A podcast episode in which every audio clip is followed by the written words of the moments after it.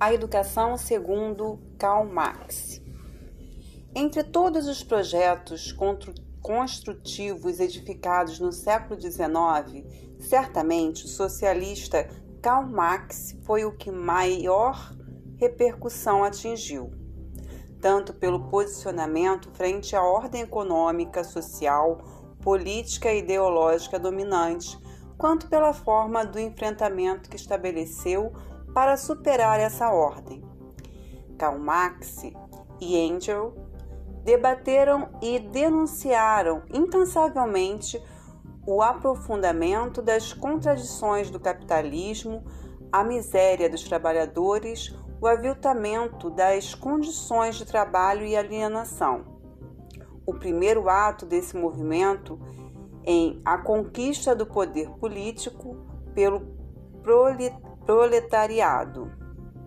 O proletariado, como classe revolucionária, tomaria de assalto o Estado e instituiria a ditadura necessária à transição ao comunismo.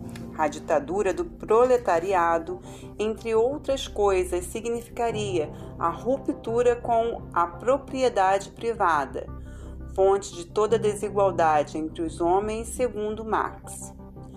Todas as instituições sociais, todos os aparatos jurídicos políticos deveriam ser submetidos a essa radical mudança.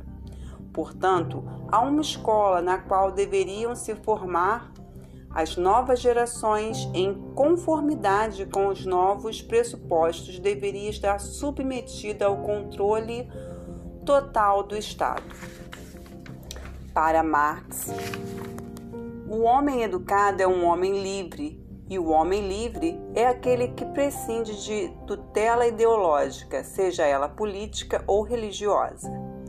Entender os homens são um produto das circunstâncias. Significa entender também que as, as circunstâncias devem ser modificadas pelos homens e que o próprio educador precisa ser educado.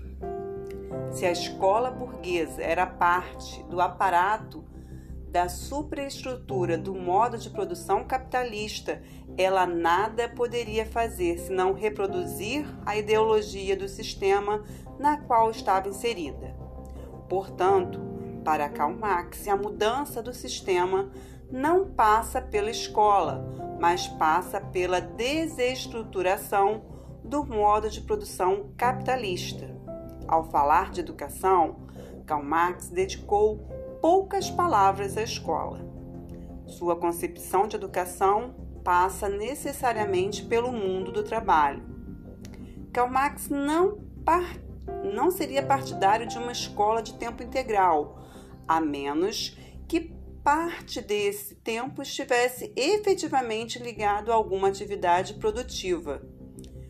Toda sua discussão sobre educação passa necessariamente pela indissociável união entre a dimensão prática do trabalho e exercício intelectual.